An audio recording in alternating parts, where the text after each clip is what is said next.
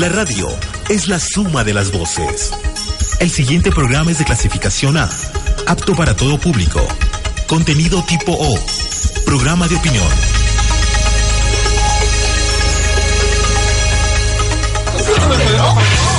A ver, a ver, silencio, silencio. ¿De aquí qué opina soy yo? Ey, un ratito, a ganarle al silencio. Llegó el espacio juvenil de la radio. Expresiones. Expresiones. reportajes, debates. Debates. Todo para hacer Todo escuchar, para hacer escuchar nuestra voz. La cabina juvenil, al aire.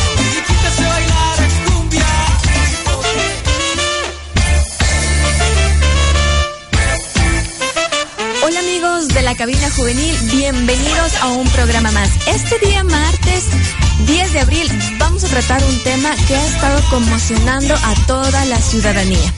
Hoy hablaremos sobre secuestros en la frontera. Recordemos que el pasado 26 de marzo de 2018 fue secuestrado un equipo periodístico de Diario El Comercio en Mataje Esmeraldas, frontera norte con Colombia. El periodista Javier Ortega, el fotógrafo Paul Rivas y el conductor Efraín Segar aún no han sido liberados, por lo cual nosotros proclamamos nos faltan tres y, los queremos de vuelta ya. Nos faltan tres. Un amigo, un compañero, un padre. Nos faltan tres. Un esposo, un hijo, una sonrisa. Nos faltan tres. Un fotógrafo, un conductor, un periodista. Nos faltan tres. Paul, Efraín y Javier. Javier. ¿Quién dijo que todo está perdido?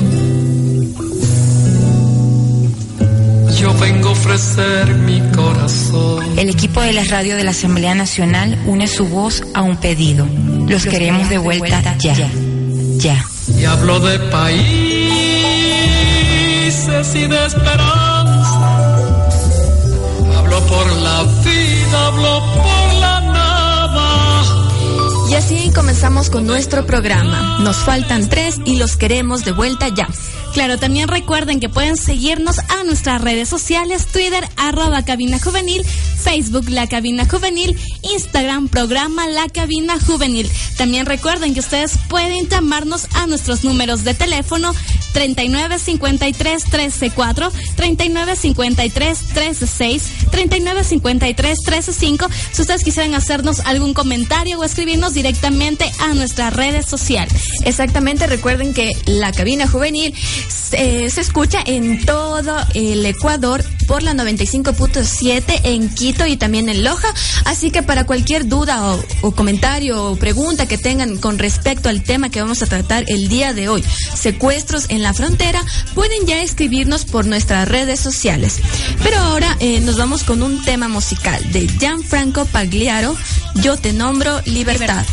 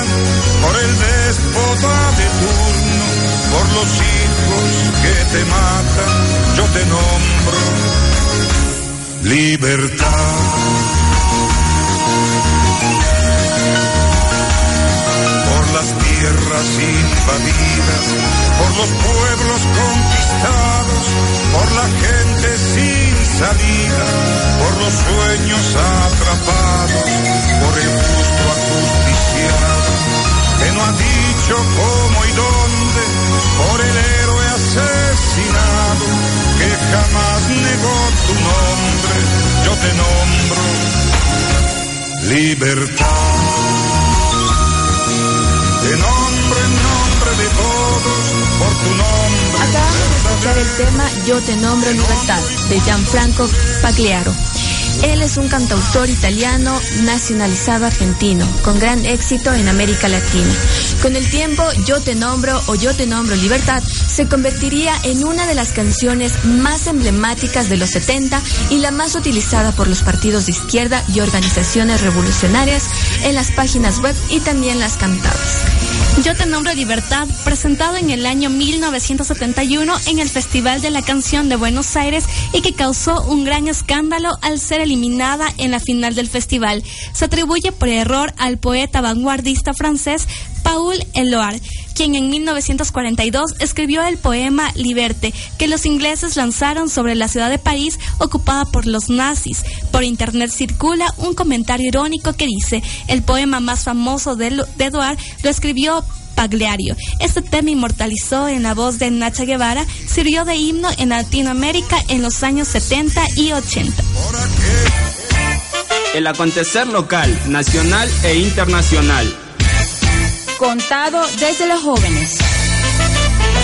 Presentamos el segmento informativo. En lo local, tema del tráfico ilícito de drogas congrega en Quito a expertos en encuentro birregional. Ecuador es la sede del segundo encuentro birregional CELAC-UE de intercambio de buenas prácticas para contrarrestar las rutas del tráfico ilícito. La cita se inauguró esta mañana en Quito con la presencia de representantes de 34 países de América Latina y Europa. Felipe Vega de la Cuadra, viceministro de Defensa, mencionó que la cita en Ecuador es oportuna, pues en el país se está viviendo una realidad nueva, la agresión de grupos armados organizados de delincuencia internacional en la frontera norte, que ha tomado como blancos a las Fuerzas Armadas y a la policía. Según la viceministra de Defensa, Ecuador es visto como un país de paso para la droga que se produce en Colombia. Principalmente usa rutas marítimas y pescadores artesanales para alcanzar su ilegal cometido. Al menos 400 pescadores artesanales ecuatorianos estarían detenidos por este ilícito en cárceles de Estados Unidos, México y países de Centroamérica. Fuente tomada, Diario El Universo. En lo local, mandatario mantuvo reunión con familiares de equipo periodístico secuestrado. El presidente de la República, Lenin Moreno, se reunió este 10 de abril con los familiares de los tres miembros del equipo periodístico de Diario El Comercio, que, que fueron secuestrados el 26 de marzo en Mantaje del Cantón San Lorenzo, en Esmeraldas. El mandatario les aseguró que a los familiares que la prioridad del Estado es traer de vuelta a Paul Rivas, Javier Ortega y Efraín Segarra con vida y con buen estado de salud. El gobierno está preocupado por los acontecimientos suscitados en la frontera, dijo al mismo tiempo de resaltar que el tema es sensible y por eso se ha dado la preocupación que se merece. El jefe de Estado insistió en que los ministros que están a cargo de la liberación del equipo están de manera permanente informando a los familiares sobre sus acciones. Fuente tomada, el telégrafo.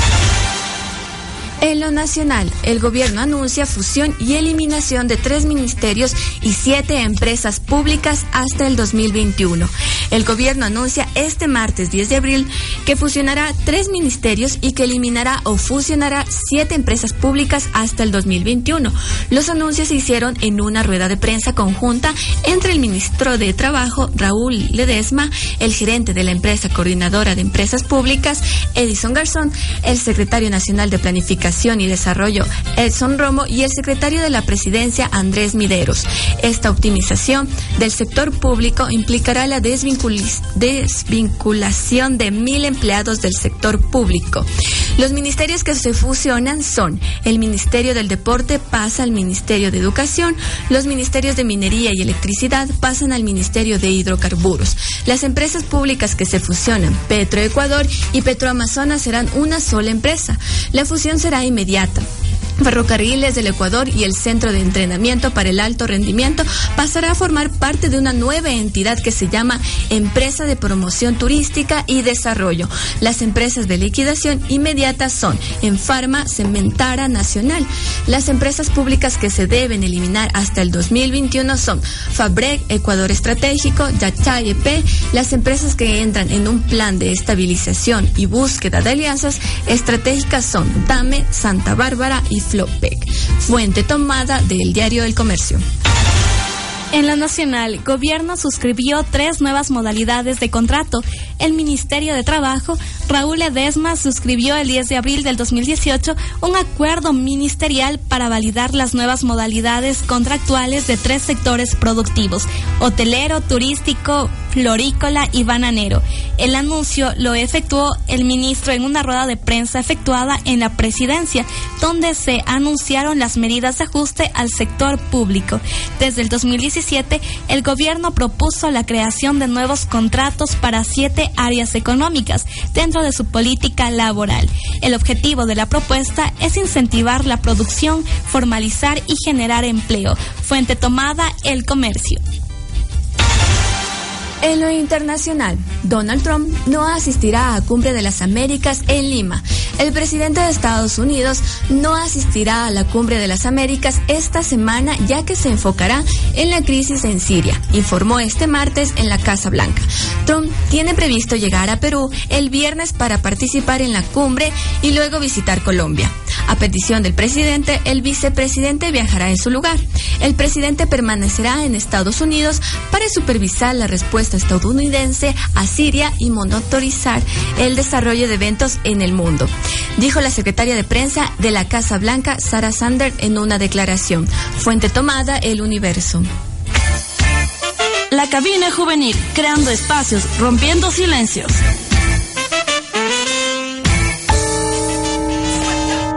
Nos faltan tres. Un amigo, un compañero, un padre.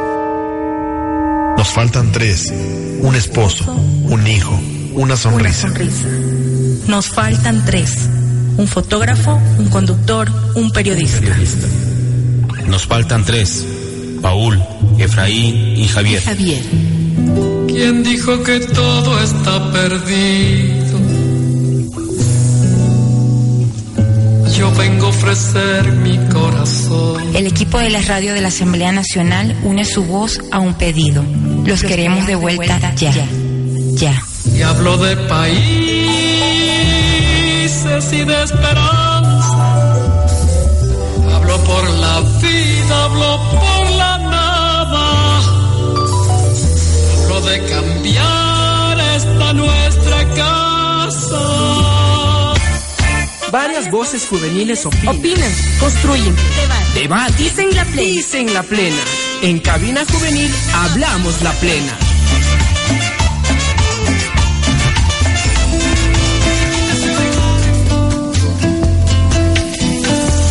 Y bueno, ahora en nuestro nuestro segmento Hablemos la Plena. El tema de hoy es secuestro en la frontera. Como los habíamos mencionado eh, al principio del programa, el pasado 26 de marzo del 2018 fue secuestrado un equipo periodístico de Diario El Comercio en Mataje Esmeraldas, frontera norte con Colombia. El periodista Javier Ortega, el fotógrafo Raúl Rivas y el conductor Efraín Segarra. Estas han sido las proclamas que se han mencionado durante estos 15 días. Nos faltan tres y los queremos de vuelta ya. En esta tarde nos acompaña Yadira Aguagallo, Aguagallo, ¿sí? Novia de Paul Rivas, compañero fotógrafo de Diario El Comercio, secuestrado el pasado 26 de marzo junto a Efraín y Javier. También nos acompaña Paola Ortiz, presidenta de ASO Comunicación de la Universidad Politécnica Salesiana. Bienvenidas ambas, por favor. Bienvenidas por estar y muchas gracias por estar aquí con nosotras. Gracias a ustedes por el espacio y gracias a quienes nos escuchan a través de este programa de de la Asamblea. Muchas gracias, Paola. Bueno, también agradeciendo la oportunidad de expresarnos, eh, más allá de los familiares, también eh, la Universidad Politécnica Salesiana y yo como representación de ella. Muchas gracias por estar aquí y eh, recordemos también que el gobierno de Ecuador ratificó la madrugada del 27 de marzo de 2018 que el día anterior fueron secuestrados dos comunicadores y un conductor de diario El Comercio, quienes realizaban un trabajo periodístico en ese sector de la frontera. El 28 de marzo de 2018, más de 500 periodistas ecuatorianos suscribieron una carta con varios pedidos a la Embajada de Colombia en Quito, en la que expresaron preocupaciones por el secuestro del equipo periodístico de El Comercio. En la tarde del 31 de marzo, el comité de crisis se reunió en las instalaciones del ECU 911 con los familiares de los periodistas. Y en la mañana del primero de abril, los familiares anunciaron su decisión de dar a conocer los nombres del equipo periodístico secuestrado en una concentración convocada en la Tribuna del Sur. Tras esta decisión, las manifestaciones tomaron fuerza en las redes sociales. Se creó la fanpage Nos Faltan Tres, donde comparten videos y fotografías de todos quienes se han unido a la campaña de la liberación de los secuestrados. En la madrugada del 3 de abril del 2018, Noticias RCN de Colombia difundió un video de la prueba de vida en la que los tres secuestrados se dirigen al presidente Lenin Moreno y exponen las condiciones requeridas por los captores para su liberación. Este día, martes 10 de abril, los familiares se reunieron con el mandatario Lenin Moreno. Y bueno, así empezamos con nuestro segmento Hablemos la Plena. Eh, con esta proclama que realmente nos llega a todos, nos faltan tres y los queremos de vuelta ya. Tenemos entendido eh, que el día de hoy se, se, habían reunido con el presidente Lenín Moreno. Quisiéramos saber un poquito más acerca de esta reunión, qué les dijo el señor presidente acerca de las soluciones posibles. Mm, bueno, efectivamente el día de hoy a las 11 de la mañana el presidente Lenín Moreno convocó a los familiares a reunirse con él en el Palacio de Carondelet. Eh, sobre todo fue una reunión para que nosotros pudiésemos exponer algunos puntos eh, que se convierten ya en demandas y en exigencias que desde los familiares, desde las tres familias, la familia de Paul Rivas, Javier Ortega y Efraín Segarra, estamos realizando cuando se han cumplido ya 16 días desde que eh, los tres eh, ciudadanos ecuatorianos, porque no solamente son periodistas, son además ciudadanos ecuatorianos, fueron secuestrados. En esa reunión lo que nosotros hemos expuesto es que para nosotros es primordial y el Estado debe garantizar sobre todo la vida de los tres y su retorno con vida, íntegros, sanos y salvos. Luego también hemos mencionado que es importante que el canal de comunicación que tienen las familias con las autoridades sea un canal de comunicación permanente, es decir, hasta hace tres días esta comunicación se realizaba solamente como reaccionando frente a la coyuntura o frente a las cosas que ocurrían en la en la esfera mediática y desde hace tres días eh, tenemos llamadas constantes o una llamada diaria por parte del ministro César Navas. Sin embargo, como familias que estamos atravesando día a día el secuestro de nuestros familiares en una zona de frontera, es necesario que todos los días se nos informe sobre los avances y sobre las cosas que se están planteando cada día en torno a este escenario. Luego también le hemos solicitado al presidente eh, que conforme un equipo internacional multidisciplinario que con su experiencia, que haya tenido experiencia en casos de secuestro eh, de periodistas, eh, que con esa experiencia puedan aportar a llegar a una solución en, dentro de toda esta situación. Y finalmente, otra cosa que es importante pedir es todas las medidas de garantías y de seguridad para las familias de los secuestrados, pues hace 16 días ninguno de nosotros ha vuelto a sus trabajos, ha vuelto a sus, a sus universidades y colegios.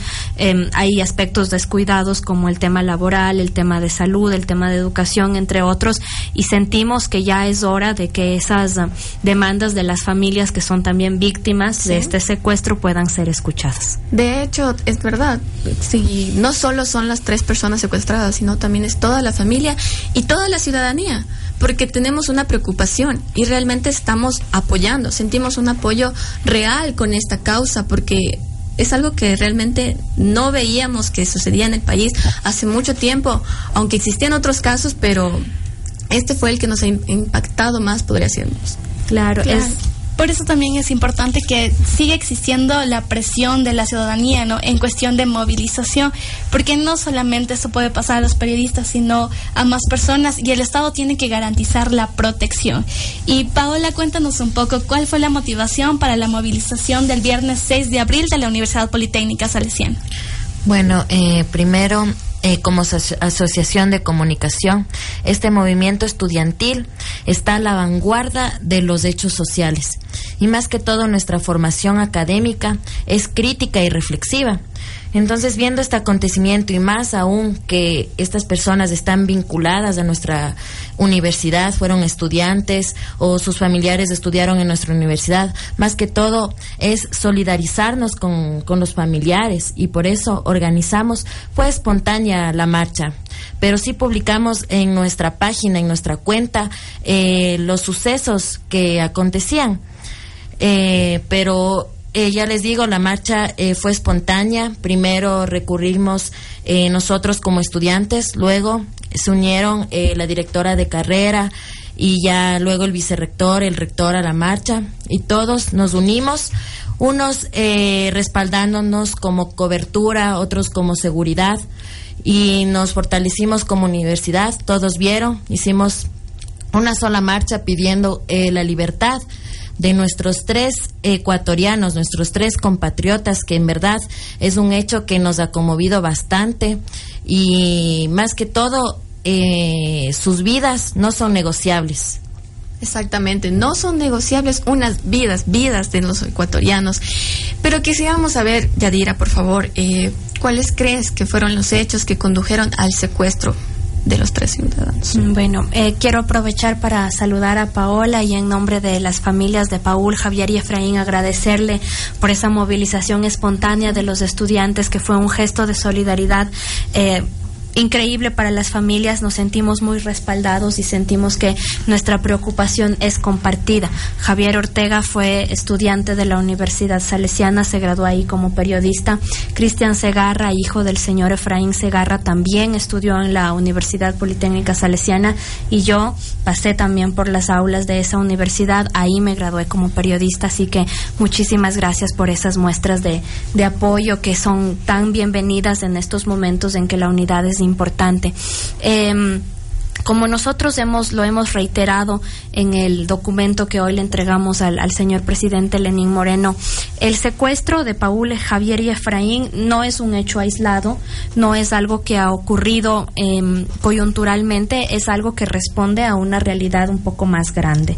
Es decir, una zona de frontera que está atravesado por el conflicto colombiano, por el conflicto armado, pero también una zona de frontera que desafortunadamente es una de las regiones con más pobreza que se puede evidenciar en el país. De ahí que nosotros decimos que este secuestro no es un hecho aislado, no es algo que ha ocurrido hoy, es una consecuencia más de las cosas que han estado ocurriendo en la frontera. Las cosas más visibles iniciaron en, en el mes de enero con este artefacto explosivo que estalló en el Comando de Policía de San Lorenzo, luego tenemos otra explosión en la ciudad de Borbón, luego tenemos otra a un, a un destacamento de Marina en el que lamentablemente fallecen eh, cuatro militares a cuyas familias nosotros enviamos un abrazo porque también son víctimas de lo que está ocurriendo ahí y luego hace pocos días vemos una explosión en Biche que está a cuatro horas de Quito. Entonces, eh, sí hemos manifestado también una preocupación por lo que ocurre ahí, por la necesidad que tienen tanto el Estado ecuatoriano como el Estado colombiano de vincularse, de al menos dialogar y conversar eh, sobre una sobre una, un tipo de solución, primero para el secuestro de forma inmediata, pero después también para las complejidades que se desarrollan en esa zona. Ante estos hechos que tú mencionas que sucedieron allá en Esmeraldas, ¿no consideran que los tres compañeros tenían que haber ido con un resguardo policial, con seguridad, porque sabían que se estaban ingresando a una zona de riesgo? Primero decir que la labor del periodista no es solamente cumplir con su trabajo, eh, la labor del periodista es asegurarle a la ciudadanía, a todos los que nos están escuchando en este instante, eh, su derecho a ser informados. El derecho a la comunicación es un derecho humano y parte del cumplimiento o de la garantía de ese derecho se da por medio del trabajo periodístico. Eh, ¿Cómo nos enteramos de lo que ocurre, de lo que ha ocurrido hace poco en Siria, por ejemplo?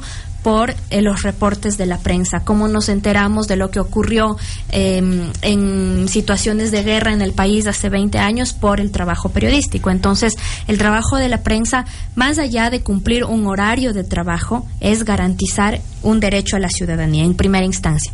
Y la garantía de ese derecho a las personas que, que, que se informan a través de los medios de comunicación tiene que a su vez ser garantizada por el Estado.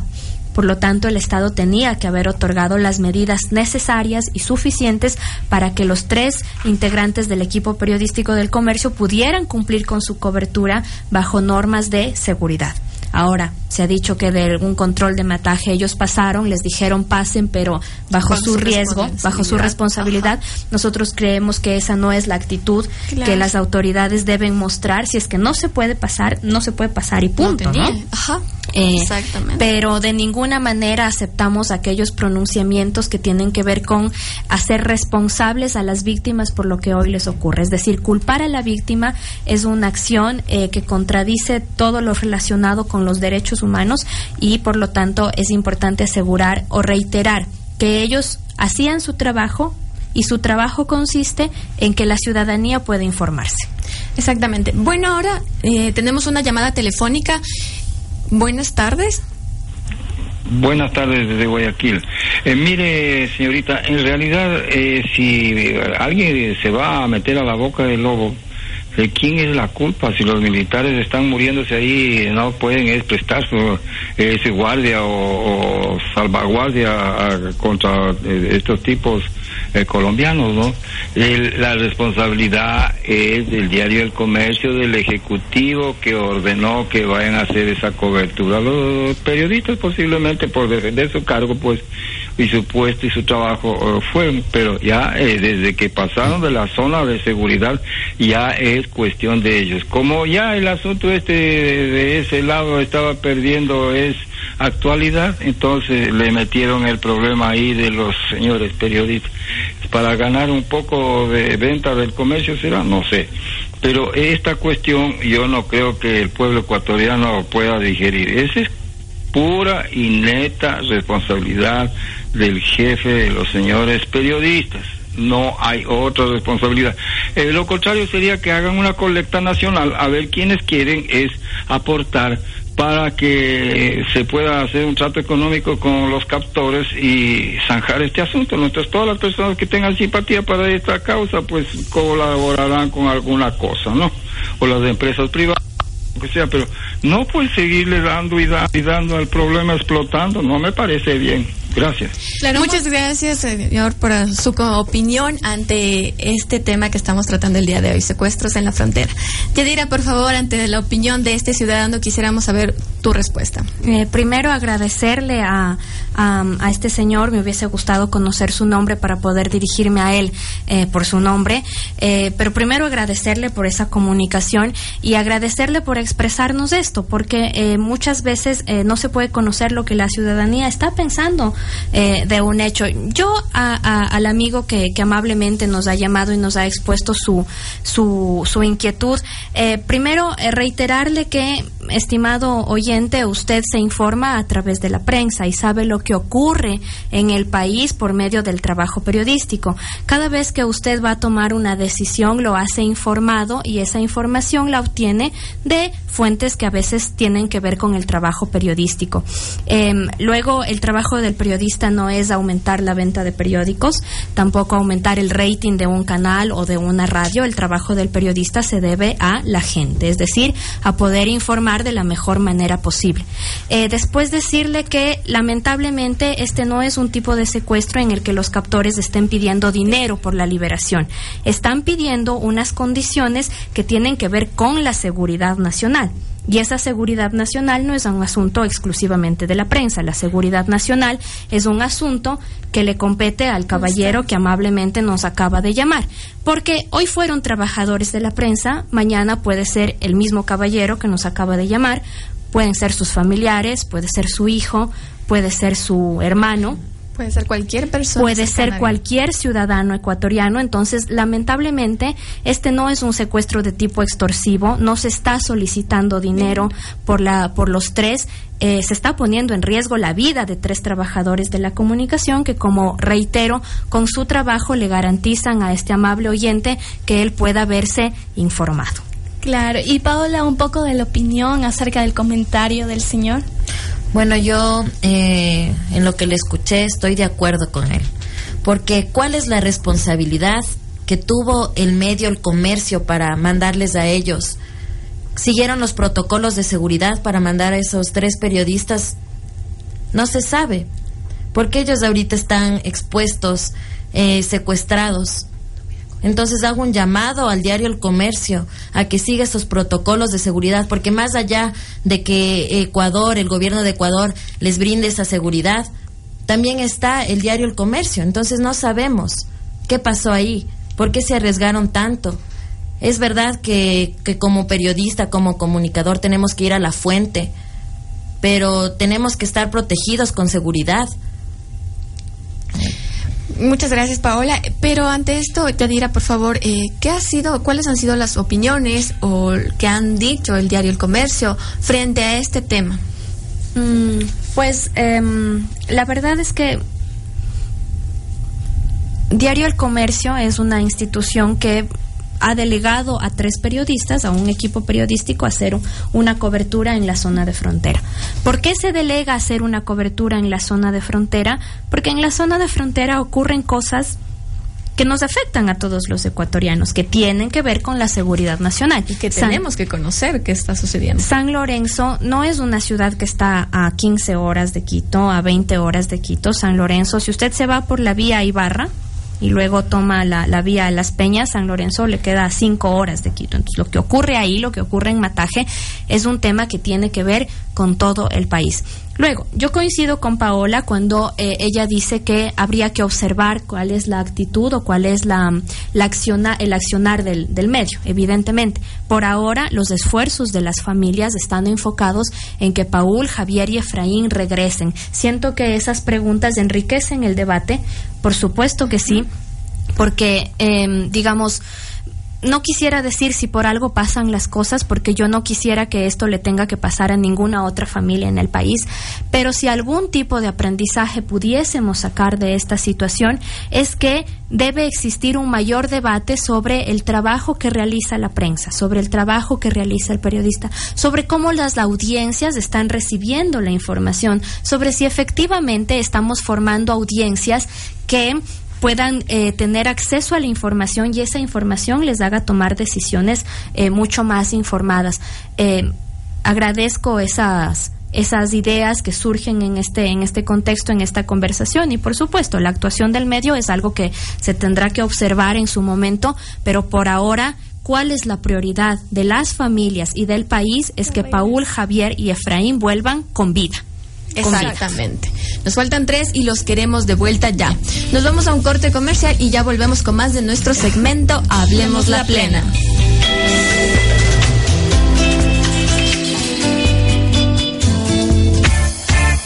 La cabina juvenil, creando espacios, rompiendo silencios.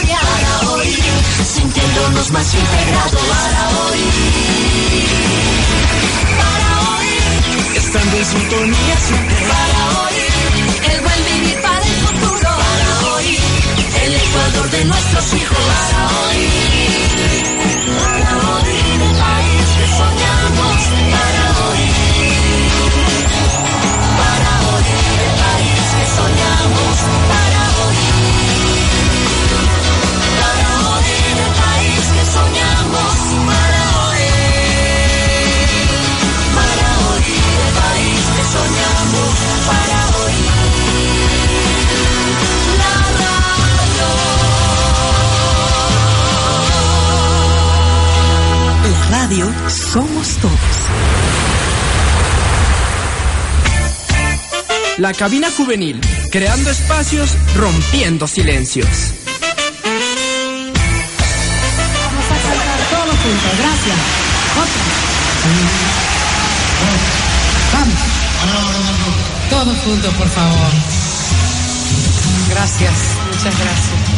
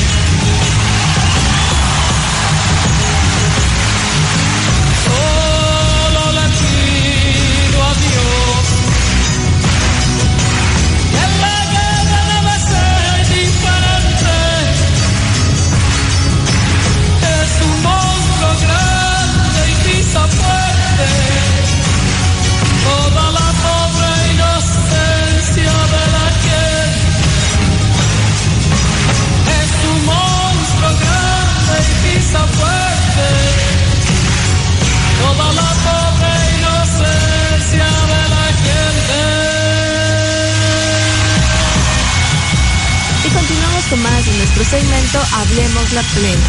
El tema de hoy, secuestros en la frontera. Claro, acabamos de acabar de escuchar la canción Mercedes Sosa solo le pide a Dios. Y continuamos con el tema. Paola, coméntame, tú desde la perspectiva de estudiante, eh, ¿qué opinas acerca de este tema? Porque todos sabemos que estás estudiando comunicación social, ¿cómo va a ser después cuando tú quieras entrar a una profesión? Todos esos obstáculos que en la actualidad se presentan para los periodistas de que no se tiene una, No hay una seguridad Claro, no hay una, una seguridad o que el gobierno no te, no te da como que esa seguridad como periodista. Bueno, eh, como todo ciudadano, no pide eh, la transparencia y la veracidad de la información en la comunicación.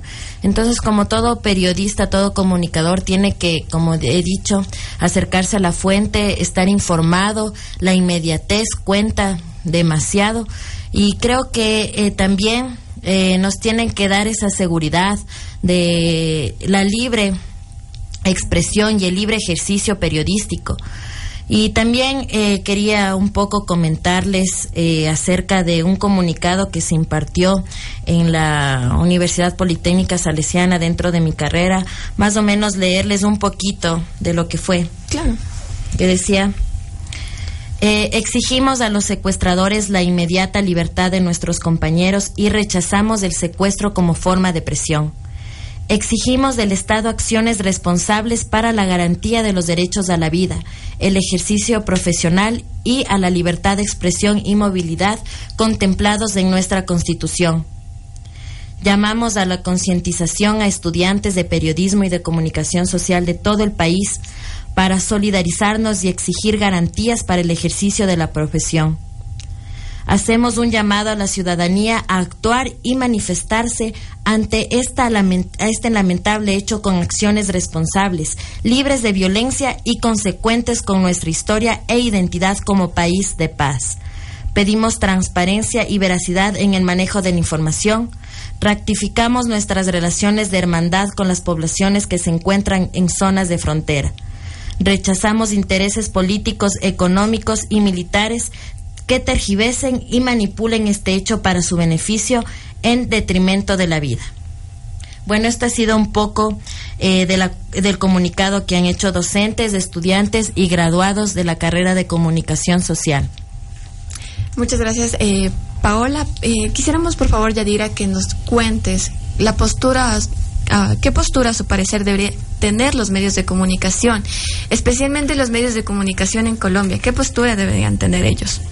Mm, bueno, primero ha habido una gran visibilización desde la prensa colombiana por lo que está ocurriendo.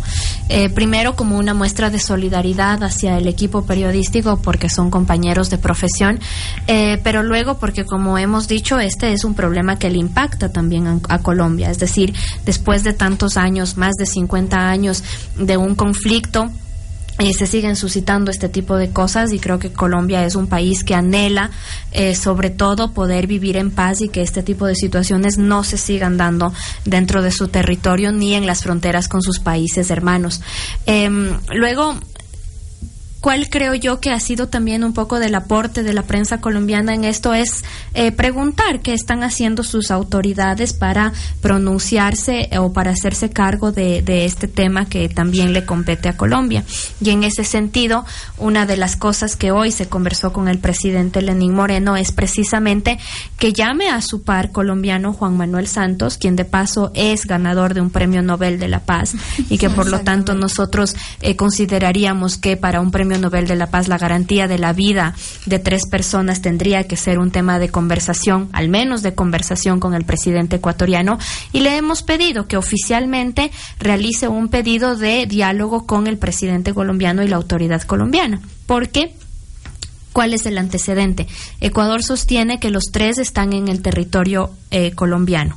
Eh, además, eh, tanto los el ministro de Defensa colombiano como las autoridades ecuatorianas han confirmado que quien los tiene secuestrados es alias Guacho, que es disidente de las Fuerzas Revolucionarias de Colombia, FARC, y que alias Guacho opera desde Colombia. Entonces, todo eso, ese contexto, hace que sea una preocupación o que deba ser una preocupación también del país colombiano. En ese sentido, siendo que la prensa colombiana se ha acercado a los familiares, se ha acercado al caso, pero eh, como siempre hemos dicho, no es exclusivamente una problemática de la prensa, es una problemática de ambos países. Claro, es importante que los dos presidentes hablen, ¿no? Porque lo primordial es la vida de estos tres periodistas. Entonces creo que ya hemos visto que bastantes medios o periodistas internacionales se han unido con el hashtag Nos faltan los queremos de vuelta ya, al igual que las movilizaciones de personas civiles y estudiantes de las diferentes universidades de aquí, de la ciudad de Quito y en realidad de todo el Ecuador.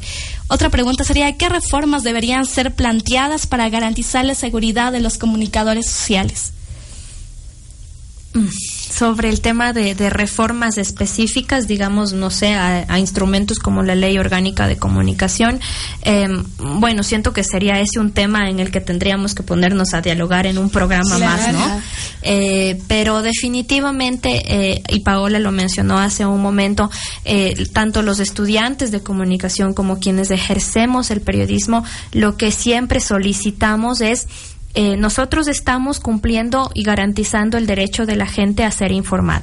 Necesitamos que ese trabajo sea garantizado mediante medidas de protección. Quisiéramos conocer realmente eh, cuál fue el motivo a difundir el nombre de los tres ciudadanos eh, que están secuestrados. Mm, en un inicio, cuando hace 16 días se conoció la noticia del, del, secuestro de Paul, de Javier y Efraín, por recomendación oficial eh, se nos pidió que mantuviésemos en reserva los nombres de los tres. Cuando transcurrió una semana del secuestro, las condiciones evidentemente eran otras, el escenario había cambiado y nuevamente por iniciativa de los familiares que nos hemos asesorado nacional e internacionalmente sobre cuáles son los protocolos que se tienen que seguir en el caso de que un periodista sea secuestrado, pero también manifestando esto las autoridades y pidiendo además su recomendación, eh, decidimos hacer la revelación de los nombres de los tres. ¿Por qué? En situaciones de secuestro de la prensa, de periodistas, conocer sus nombres, conocer sus historias, hace que su vulnerabilidad frente a sus captores sea menor.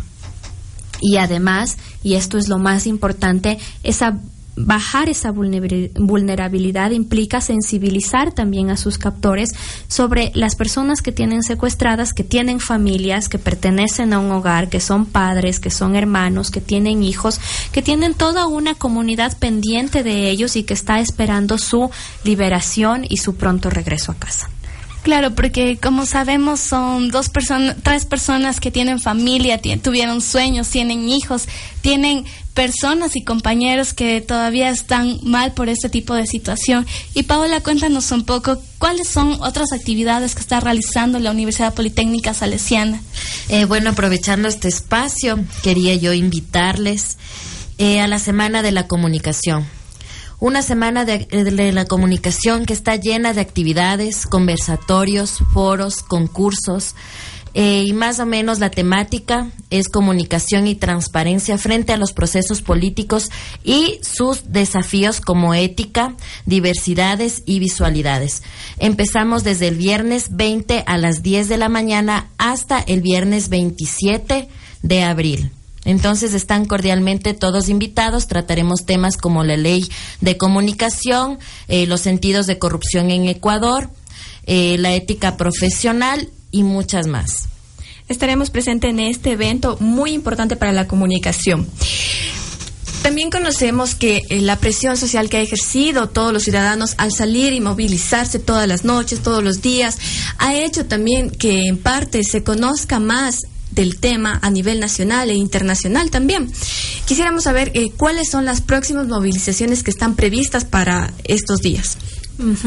Eh, bueno, primero, otra vez, eh, agradecer mediante estos micrófonos a todos quienes se han acercado a nosotros con una llamada, con un mensaje, visitándonos en la Plaza Grande, donde todos los días a las 19 horas tenemos estas vigilias y donde estaremos ahí firmes de pie, eh, sin bajar los brazos hasta que Paul, Javier y Efraín regresen a sus casas vivos e íntegros. Em, solamente por hoy la concentración, la vigilia se traslada al Boulevard de las Naciones Unidas, igual a las 7 de la noche entendemos que hay alguna otra marcha que se está dirigiendo hacia la Plaza Grande y nosotros, respetuosos de la importancia de que cada grupo se exprese libremente, hemos decidido trasladar el um, trasladar el, el, plantón esta vez para el Boulevard de las Naciones Unidas. Sin embargo, todos los días se mantiene la vigilia a las 19 horas en la Plaza Grande. Hoy también en la ciudad de Guayaquil, en la Plaza de San Francisco a las 7 de la noche, eh, periodistas, estudiantes de comunicación social, estudiantes de otras facultades, amigos, compañeros y otros miembros de la sociedad civil se movilizan en el Parque de San Francisco para expresar primero como Paola lo dijo mediante ese comunicado tan potente de la Universidad Salesiana, el rechazo al secuestro como una forma de presión, pero también para mostrar que este tema no solamente se está deliberando en Quito, sino que también se lo hace en Guayaquil, se lo hace en Loja, en Cuenca, en Ambato. Hay propuestas para volver a hacer los plantones en la ciudad de Tulcán, en el puente internacional de Rumichaca. De varias ciudades nos han llamado y nos han enviado sus fotografías diciéndonos que están con Paul, que están con Javier y que están con Efraín. Y bueno, ya para ir cerrando el programa, quisiéramos saber, eh, estábamos conversando anteriormente contigo, ¿cuáles han sido lamentablemente las dificultades que se han presentado en todo este periodo, estos 16 días, por parte también de la sociedad, lamentablemente, de los periodistas o por parte de otras personas. Quisiéramos saber un poco más de la realidad que tú estás viviendo. Bueno, en principio, eh, procesar eh, que un familiar tuyo en mi caso la persona a la que amas, con la que tienes eh, todos tus sueños delineados, con la que te has planteado eh, vivir el resto de tu vida, con quien has compartido tanto, no sé, a quien miras todos los días en la mañana, es la primera persona a la que ves cuando abres los ojos, procesar que de un momento al otro te lo han arrancado, se lo han llevado de tu lado es muy complicado. Eh, los primeros días son días de, muchísima tristeza, incluso ahora en determinados momentos la tristeza me gana, sin embargo siento que en, en estos momentos más que nunca hay que tener mucha fuerza, hay que saber levantarse porque hay toda una sociedad que te está que te está respaldando.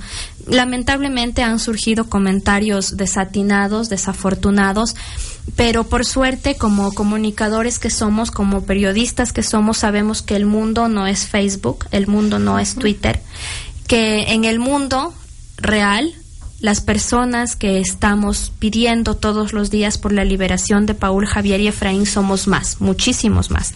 Y por eso nuevamente agradecer esas muestras de solidaridad. Eh, creo que uno de los principales desafíos que tenemos en los días siguientes es precisamente que el gobierno colombiano se involucre en esta temática y que el gobierno ecuatoriano tome las, eh, las eh, demandas que hemos realizado el día de hoy y pueda garantizar efectivamente el retorno con vida de los tres y también la seguridad de las familias. Muchísimas gracias Yadira por estar aquí con nosotros en esta tarde. También muchísimas gracias Paola. Gracias por este espacio que con sus opiniones nos han llenado con este tema tan importante, secuestros en la frontera. Muchísimas gracias, Yadira. Gracias a ustedes, chicas. Paola, gracias. Muchas gracias. Y bueno, esto ha sido todo en este programa. Nos faltan tres y los queremos de vuelta ya. Nos vemos la siguiente semana con más de la cabina juvenil. Y camina girando siempre en